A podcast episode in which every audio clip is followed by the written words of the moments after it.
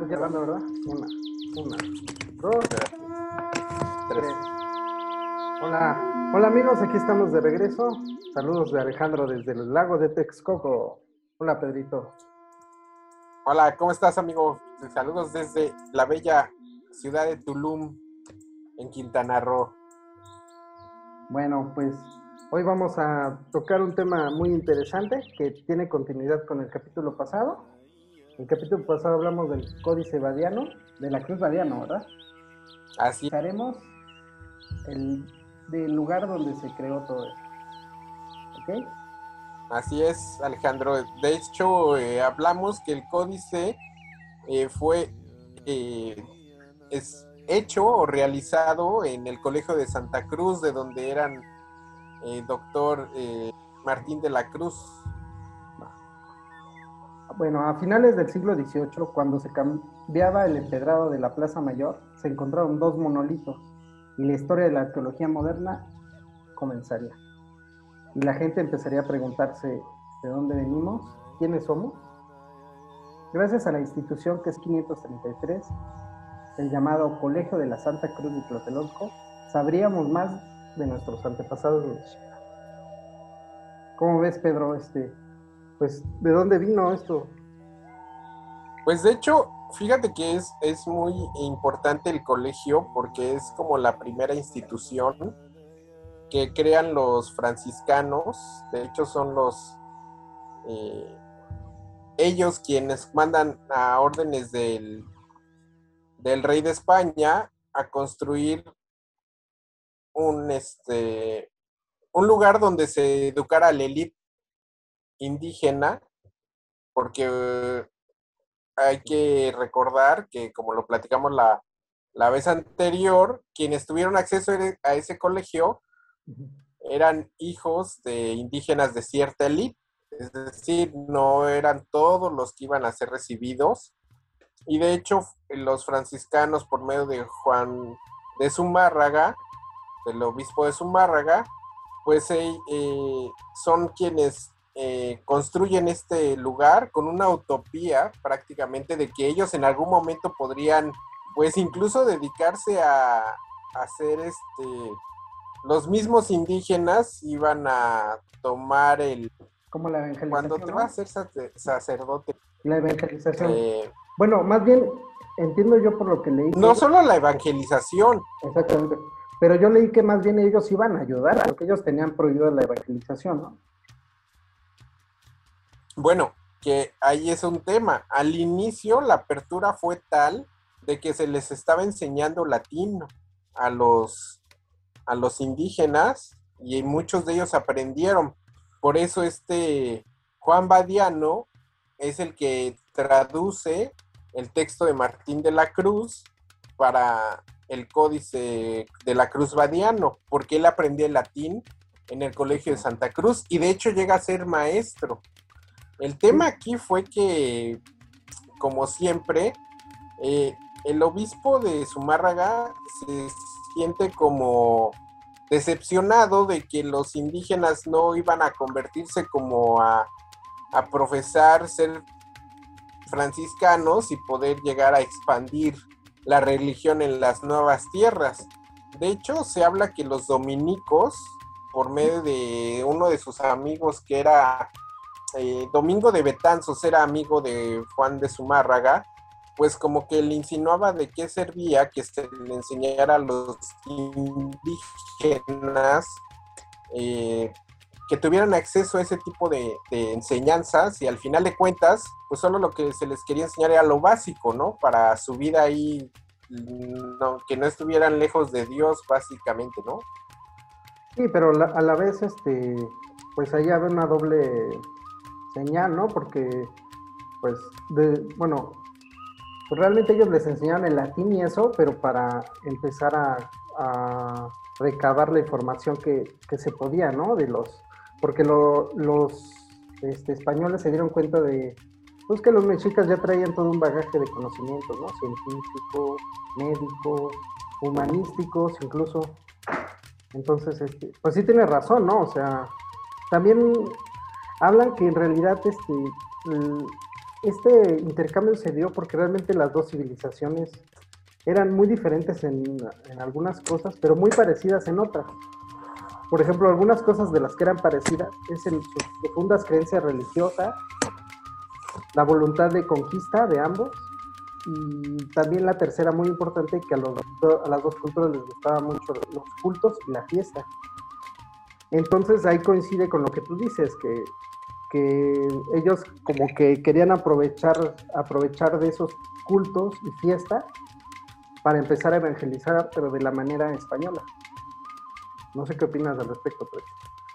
No, bueno, de hecho, como lo mencionamos en la ocasión anterior, eh, ellos logran evangelizar aprovechándose o escuchando las leyendas de la cosmovisión de los aztecas, ¿no? Lo que platicábamos en el sentido de Quetzalcoatl, por ejemplo, pues lo relacionan con Jesús y eh, la leyenda hablaba de que Quetzalcoatl había nacido de una pluma que se había acercado al seno Coatlicue, que era la madre de los dioses, y entonces aquí los españoles, en este caso los franciscanos, lo bajan hacia los indígenas como que esa pluma era del Espíritu Santo y era María la que recibió el Espíritu Santo y quien nace es Jesús. Es como la forma de evangelizar y, e ir relacionando las, las culturas.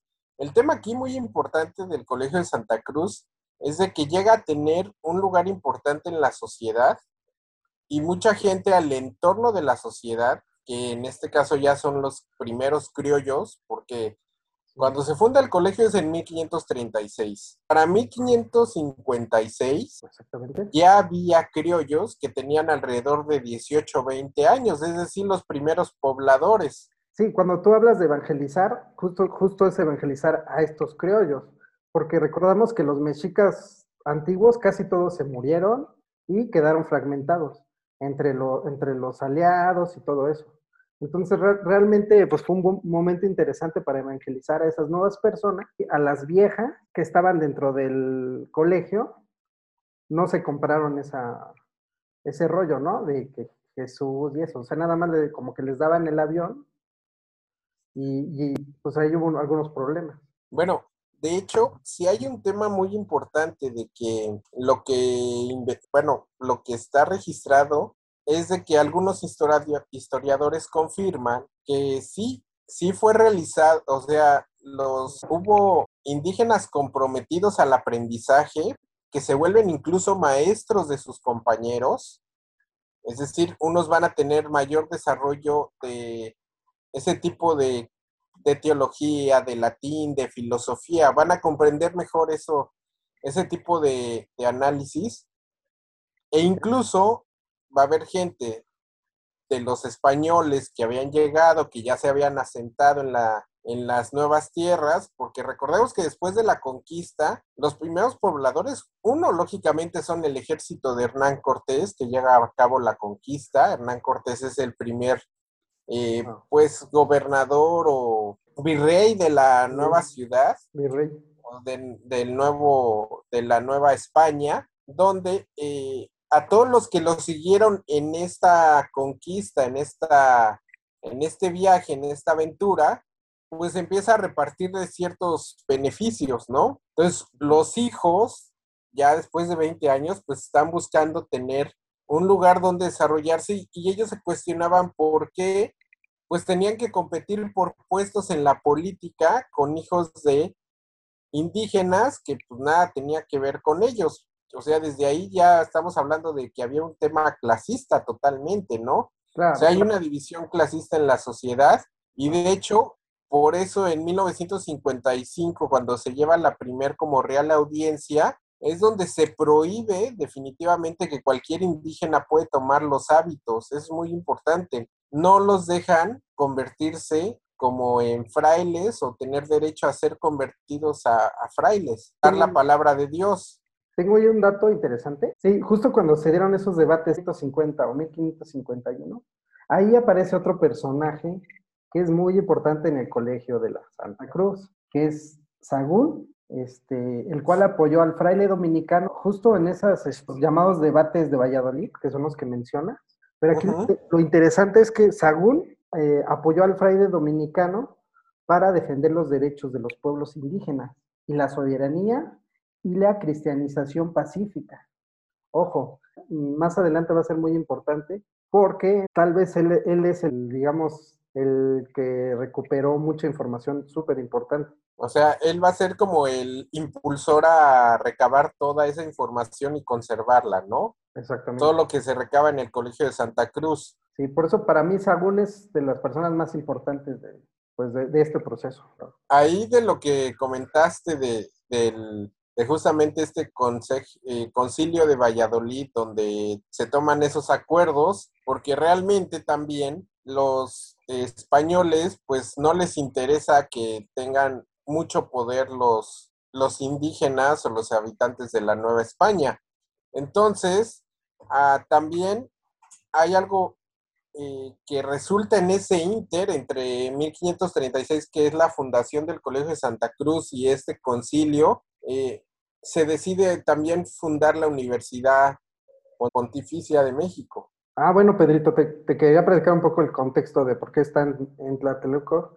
Recordemos que cuando empezaron a habitar los, los mexicas y los de Tlatelolco, llegaron a tener un, mismo nivel jerárquico. Esto es importante porque he encontrado que la mayoría de las ciencias en cuanto a la medicina y la herbolaria estaban ubicados en, esa zona, lo, lo, cual me hace sentido que a la larga, cuando se creó el Colegio de la Santa Cruz, este, y buscaron a los viejos sabios, muchos venían de, pues, de esa zona, lo cual me parece interesante. Bueno, es que recordemos que Tlatelolco en ese momento era el principal centro ceremonial en, en, el centro de la ciudad. Es decir, Tlatelolco era un centro ceremonial y adicional era un centro de comercio. Exactamente. Entonces, era un lugar estratégicamente ubicado que tuvo desarrollo tanto económico como religioso. Y a pesar de las alianzas que se tenían con los aztecas, tenían todavía cierta independencia en ese sentido y figuraban como parte de eh, la gran ciudad de México, ¿no? De la gran México Tenochtitlán. Pero era un gobierno como independiente, vamos a llamarlo así, porque había alianzas entre los aztecas, tepanecas, Incluso eso se puede ver en el Código García Granados del siglo XVII, donde hay unos códices donde te explican eso, que hay como dos árboles donde cada quien tiene su gobernante, Tlatelolco y, los, y, Teotihuacán. De hecho, Cuauhtémoc era gobernante de Tlatelolco. Antes de la conquista, Cuauhtémoc, eh, a la época en que Moctezuma era emperador azteca, Cuauhtémoc era gobernante de Tlatelolco. Entonces, después de Moctezuma, sigue Cuitláhuac, que es el que muere por la viruela, por la viruela que habían traído los conquistadores, quien le toca la conquista, la defensa de lo que restaba del imperio azteca, pues es justamente Cuauhtémoc. Y lo hace en Tlatelolco, no lo hace en el centro de la ciudad, sino la última parte que cae de, según las crónicas, la única, la última parte que cae de la Ciudad de México, Tenochtitlán, es Tlatelolco. Y Cuauhtémoc es quien era el líder de Tlatelolco al inicio de, del donde comienza la, conquista de, México, ¿no? Entiendo que fue el último que defensor, ¿no? De, de, lo que quedaba, ¿no? Así es, prácticamente es el único como emperador elegido por, los el consejo que había todavía o que quedaba de las alianzas y de los gobernantes de eh, y sacerdotes del, imperio azteca, ¿no? Bueno, a ver, Pedrito, regresándonos al Colegio de la Santa Cruz, ¿tú, qué crees que realmente por qué se creó? Yo creo que los franciscanos tenían la idea de educar a, la élite indígena como para que pudieran en un momento tener una independencia. O sea, fue con un sentido utópico para mí desde mi punto de vista, pensando los franciscanos en el sentido religioso. Entonces, eh, los franciscanos pensaban que la Nueva España iba a ser como la tierra prometida, ¿no? Lo que habían leído en sus escrituras, y pues que iba a ser diferente a lo que estaba sucediendo justamente en el antiguo, en el continente europeo. Entonces, ellos ven la oportunidad de, de, formar nuevos franciscanos, de enseñar, de compartir conocimiento. Yo sí creo que tenían esa buena intención en un punto, pero cierto que a la par había un entorno social del conquistador, en este caso los españoles, donde empiezan a cuestionar, pues, ¿para qué le vas a dar tanta información? ¿Para qué les vas a dar acceso? Ellos no tienen la capacidad de, gobernarse, ellos son salvajes, ellos este, tienen otro tipo de eh, conocimiento, otro tipo de religión. Les vamos a enseñar lo básico, que era aprender a leer y escribir, básicamente. Les enseñan el latín. Y eso es lo que, lo que yo creo que genera el, el colegio. También un punto importante es que tenían que respetar cierta hegemonía de, los, de las élites indígenas, ¿no? Como lo comentan. Pero, por ejemplo, Pedro, este, en algún punto de, del colegio, ellos, ellos, ¿en qué punto empiezan a hablarle a los sabios? O sea, ¿en qué punto se dan ellos cuenta de que nada que ver que son salvajes, nada que ver que... Y entonces eh, empiezan a, buscar esa información. Es que los franciscanos, al mostrarles el conocimiento, se dan cuenta que rápidamente aprenden, ¿no? Que hay gente muy preparada, muy inteligente. O sea, hay alumnos que ya son grandes, gente de 40, 50 años, como lo vimos con eh, Juan Badiano, y que están accediendo a, convertirse, o sea, que no los ven como enemigos y que incluso les aprenden cosas. Hay que recordar que en el Códice de la Cruz Baidiano, la leyenda que escribe eh, San eh, Martín de la Cruz, como la dedicatoria al, hijo del virrey Mendoza, es como muy agradecido por, o sea, lo, lo trata como su merced, o sea, lo trata con un respeto, y eso es increíble, dado que pues habían sido conquistados, ¿no? O sea, él agradece, es su forma de agradecer casi, casi, de, de, que le enseñaran o que pudiera tener acceso a compartir ese regalo. Pero al final de cuentas, eh, eso es para lo que lo crean, para que compartieran su conocimiento mutuamente. El tema aquí es algo muy importante y que creo que también tiene que ver con el declive del colegio. Recordemos que los católicos no podían tener acceso al manejo monetario del lugar o al manejo de las instalaciones.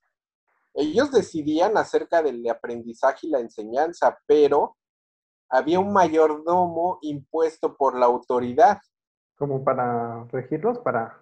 Así es. Ok. Entonces, se habla de que eso también fue una de las causas del declive, porque sí estaba funcionando y hay una contraparte que regresamos al punto donde... Sí, porque para mí el declive fue cuando ya tuvieron toda la información que necesitaban. Pero no, realmente no es el declive por eso, Alejandro. Porque mm. seguían compartiendo la información. El declive viene por los malos manejos financieros y que se dan a entender en una investigación que, existe, porque hubo hasta una auditoría 200 años después de la fundación del colegio donde se preguntan por qué, por qué si era como una buena base, por qué desapareció. O sea, 200 años después, dos siglos después de su existencia, el colegio es auditado para buscar el antecedente de qué pasó o por qué, pues su deterioro y declive.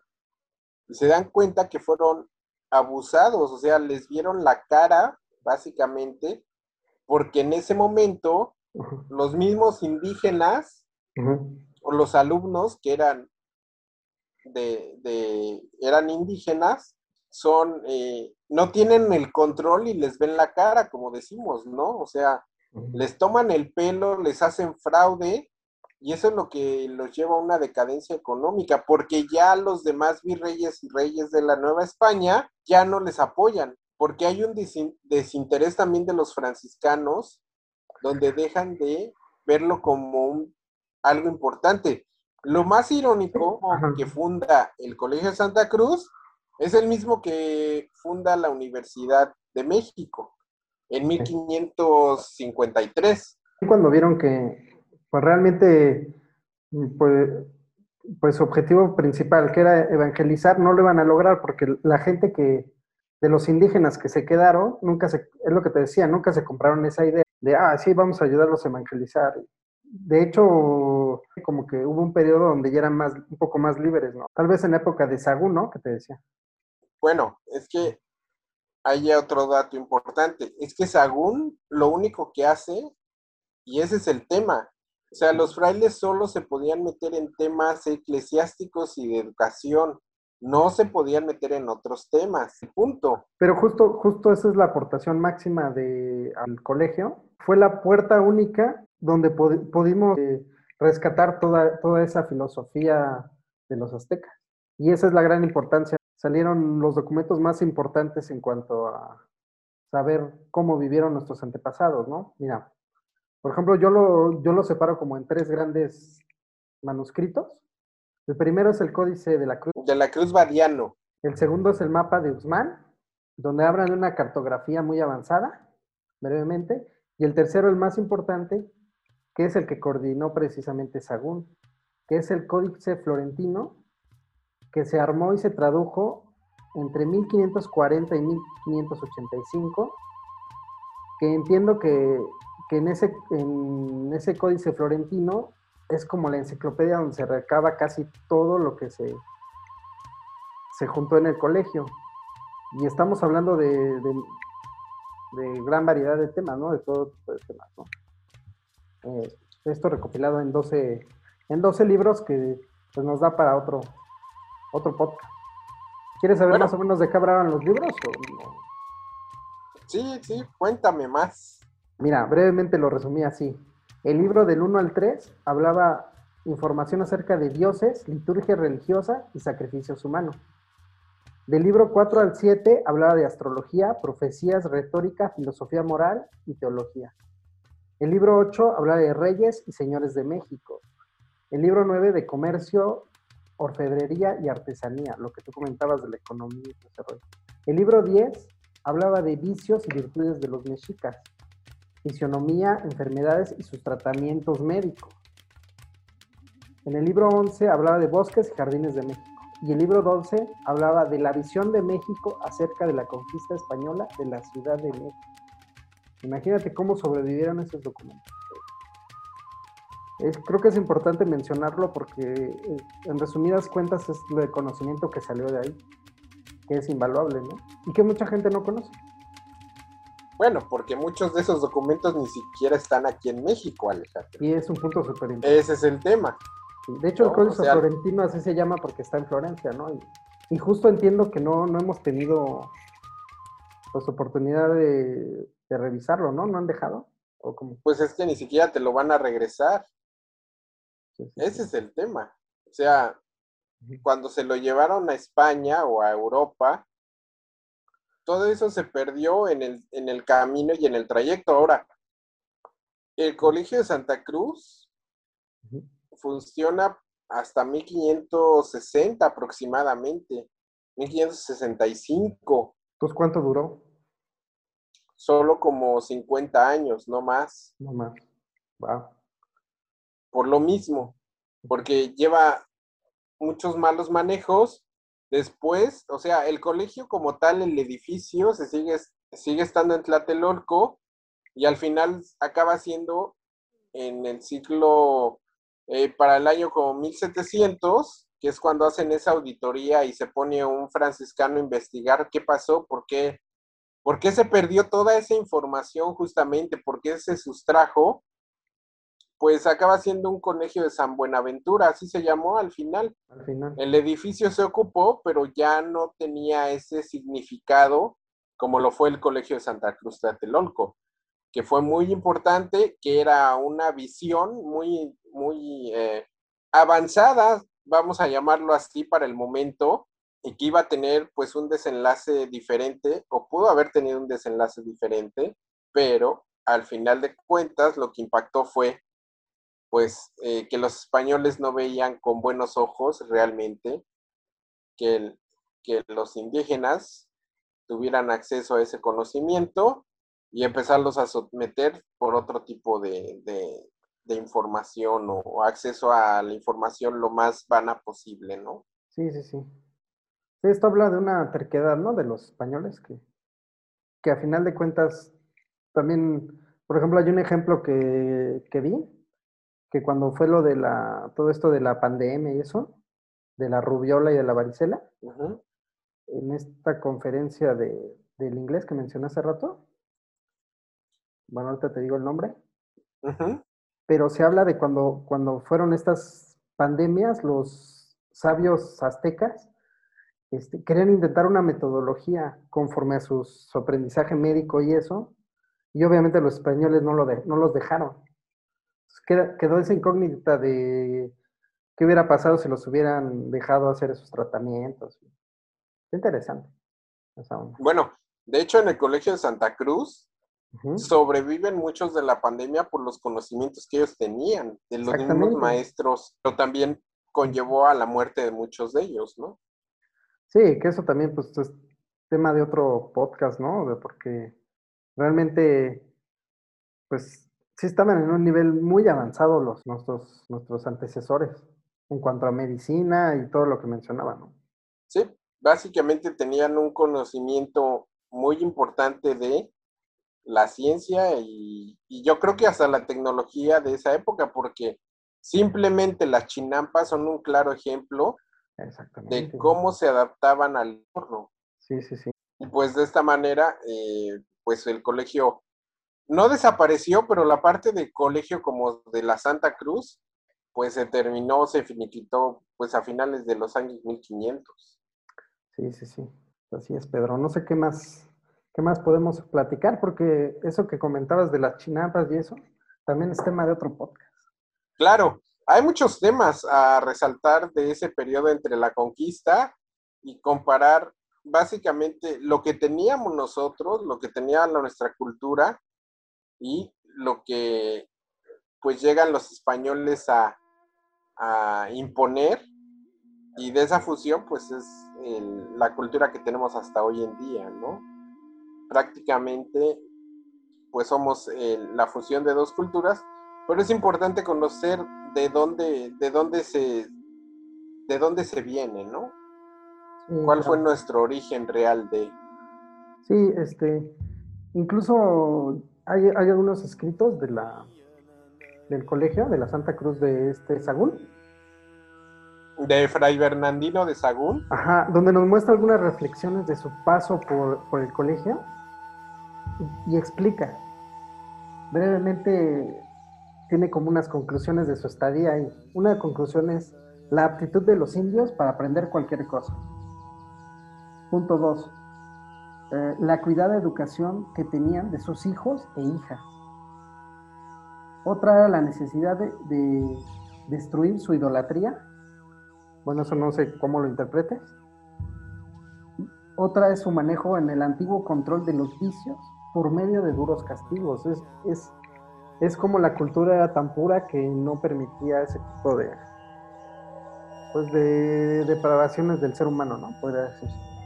Y bueno, pues realmente también hay una, reflexión que que me parece interesante. Esta información la estoy sacando de Christian Roth en su conferencia del, del Códice Florentino en Almería, donde también este cuate llega a una conclusión interesante, ¿no? Realmente, ¿por qué, por qué este capítulo de, del colegio no se muestra en la, en la educación mexicana?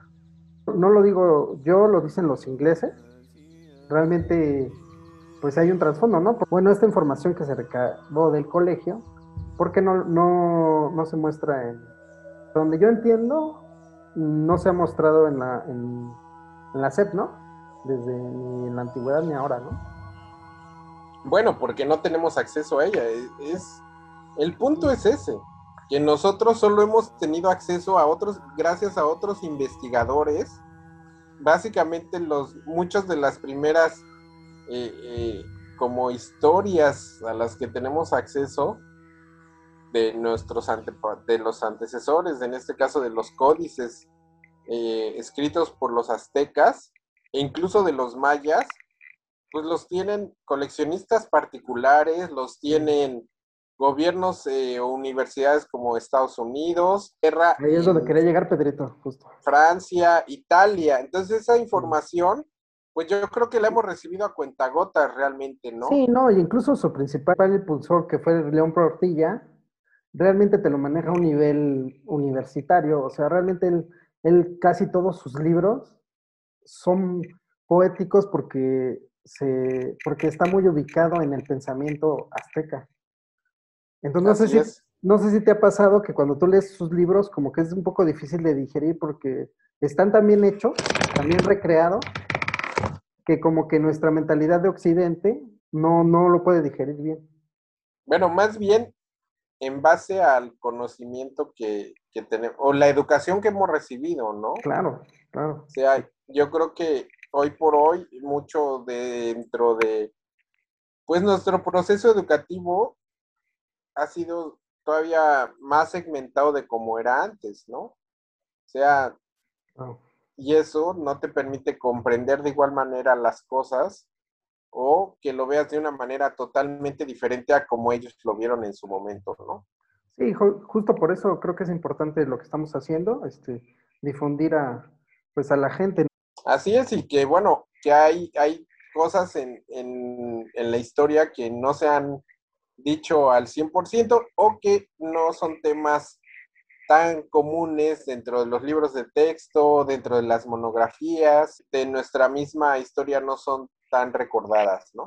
Ojo como, ojo, que también como tú lo comentabas en el programa anterior, o sea, realmente esta cuestión de la arqueología y eso es reciente, o sea, tiene de la época de Porfirio Díaz, ¿no? Así es, aquí en México del porfiriato a la fecha. Exactamente. Así es no había esa investigación o ese interés por descubrir eh, pues nuestros a nuestros antepasados y creo que pues desde el siglo XX a la fecha es cuando más se ha tenido ese desarrollo de, de, adquirir mayor información y conocimiento de, de, nuestros antepasados. Sí, yo creo que yo creo que es muy importante difundirla en la, en la actualidad para, pues realmente es saber que tenemos una identidad, ¿no? Rescatar esa identidad y, pues que la gente sepa de dónde venimos y que realmente podemos hacer el cambio, ¿no? Cultural, social. No quiero hablar de política, pero, pero también ayudaría, ¿no?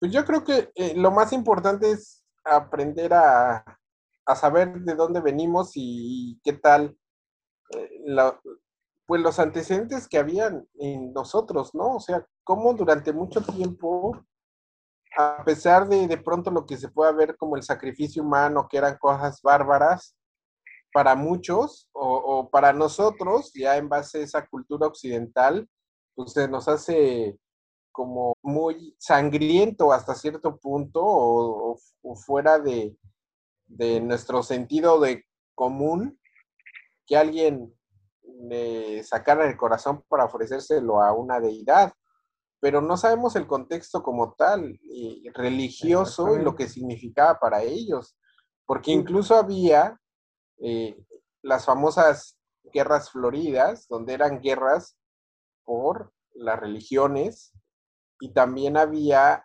eh, sacrificios donde a los esclavos se les mandaba como soldados a morir en una batalla y, morían con un honor. Entonces, hay mucho significado dentro de la eh, sociedad azteca y, lo más importante, o sea, cómo duraron y perduraron con esas reglas durante mucho tiempo, ¿no? ¿Cuánto tiempo más o menos para que contextualices al público? Pues los dos siglos que, duraron, 200 años. 200 años.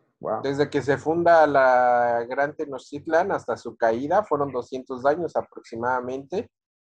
Entonces, todo lo que desarrollan en esos 200 años, una cosmovisión religiosa, eh, un desarrollo tecnológico en el sentido de que, por ejemplo, considero yo que las chinapas son un desarrollo tanto de agricultura como tecnología, permitía sembrar, pescar, o sea, eran pescadores, sembraban por donde se encontraban ubicados. Sí, de hecho, de hecho hay, hay una, este, hay un detalle anecdótico que, por ejemplo, en Italia, en la carrera de arquitectura y eso, lo toman, toman las chinamas, como- las chinampas como una de las mayores tecnologías en el mundo en esa época. Imagínate. Tanto así que en la actualidad se sigue estudiando y se sigue aplicando, ¿no? De hecho, de hecho, cuando tú le preguntas a alguna persona cuál es el lugar más importante de México, ¿tú, tú qué le dirías a un extranjero cuando? Pues yo que me encuentro por estos lados, yo creo que también hay, hay muchos lugares. Para mí, por ejemplo, hoy en día, yo creo que Chichen Itza tiene mucho significado. Sí, sí, sí. Bueno, porque pero- es mucho antes que Ah, los aztecas. Exactamente, eso también está interesante ligarlo. Y, y lo interesante es, por ejemplo, en todas las culturas, es cómo llegaron a construir esos templos y esas pirámides con una exactitud que tenía que ver hasta con la relación de, de las estaciones del año, ¿no? Sí, ya, llegaremos a eso y, y el cero, ¿no? Que también creo que tiene su origen ahí, ¿no? Los mayas fueron grandes precursores de muchas cosas, sobre todo en la ciencia y en ciencias exactas, es astronomía, Seguramente ya aprendieron los mexicas de astronomía y todo eso, porque ellos, ellos ya se conectaban desde antes. pues eso es lo interesante, o sea, los aztecas, ¿de dónde absorben todo ese conocimiento y ellos pues lo llevan al siguiente nivel, ¿no? Todo ese conocimiento adquirido, recabado, recopilado, no sabemos si por también por medio de guerras, pero al final de cuentas es un conocimiento que ellos eh, pues genera la, la sociedad que son, ¿no? Y la cultura que, que- que son. ¿Sigues aquí? Quédate, escucha nuestros extras, se pondrán interesantes.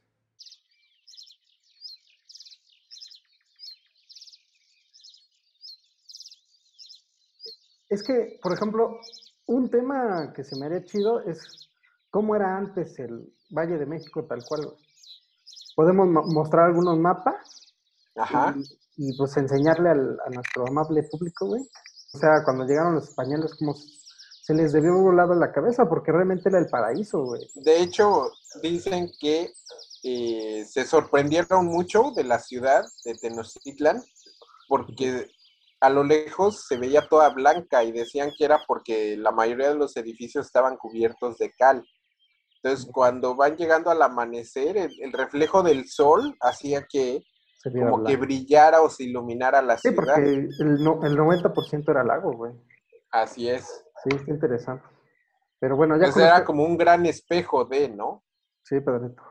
Ahora te toca a ti escoger el siguiente tema. mapa de México Tenochtitlan, sala Suecia en la parte derecha, por en medio hay un águila de dos cabezas hacia arriba, Ah, ¿es el de Uxala? Ándale, exacto. está en norte geográfico. Ah, exacto. Eh, pero entonces no es el de Guzmán, no es el de Guzmán de la Santa Cruz, es el de Uxala. No, ese es de Uppsala, pero es un mapa de 1550. ¿Después? Ah, no, sí. pues, se tuvo que realizar ahí en esa época en el código, en el Ah, según lo que estamos entendiendo, según los años, es cierto. es cierto. es que se tuvo que haber realizado ahí en el Colegio de Santa Cruz, Oye, pero, pero, cómo acabó en Suecia. exacto. Oye, pero a mí me queda la duda. Dime. O sea, eso estaba pasando en el DF y todo eso, ¿no? En Tenochtitlán. ¿Y en los demás estados qué? Ah, bueno, me queda claro que en tu, en, en este, ¿cómo se llama? En el sur, de donde estás, donde estás tú, me queda, me queda claro qué pasaba, güey, pero por ejemplo, ¿qué pasaba en Acapulco, en Guadalajara, por ahí? O sea, realmente en pe- pequeño, pequeños gobiernos de los aztecas simplemente ahí sí los convirtieron. Lo que pasa es que los aztecas llegaron hasta, se extendieron hasta Tlaxcala, Puebla. O sea, por ejemplo, Cacastla ujú. tiene indicios de los mayas Ah, ya. Y lo demás era árido, imagino, ¿no? y llegan hasta Veracruz. O sea, los olmecas fueron los que llegaron hasta donde están los toltecas. Cuando los aztecas se expanden, pues tienen conocimiento de todas esas ciudades. Entonces el, el poderío de, de los aztecas llega desde Tlaxcala, o sea, digamos el centro, Ajá.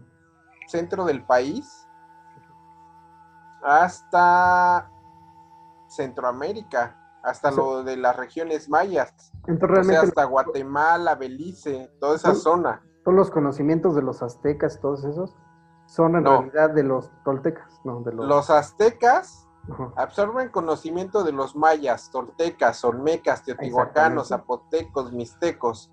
O sea, son la última gran Sí, Sí, que obvia- civilización que en obviamente, el centro de México. Que obviamente ellos al conquistar hicieron lo que los españoles, se trajeron toda la ciencia, toda la... ¿No? Pero no solo conquistan, hacen alianzas. Claro, claro, claro. Bueno, Entonces, eso, eso es lo interesante. pero hacen alianzas entre comillas, ¿no? Como la fuerza un poco, Pues había de todo. por supuesto. Pues es que dicen que los tributos, el pago de tributo, es lo que le permitió a los españoles llegar rápidamente a la Ciudad de México. Sí, porque se- ellos se aliaron rápidamente, sí. Sí, porque les iban a ayudar a quitar los tributos.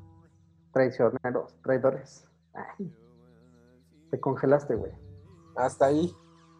Va, va, va. Hijo, es que se estaba poniendo bueno el material extra, güey. No, ya, ya, hasta ahí. Órale, bye. Ya. Oye,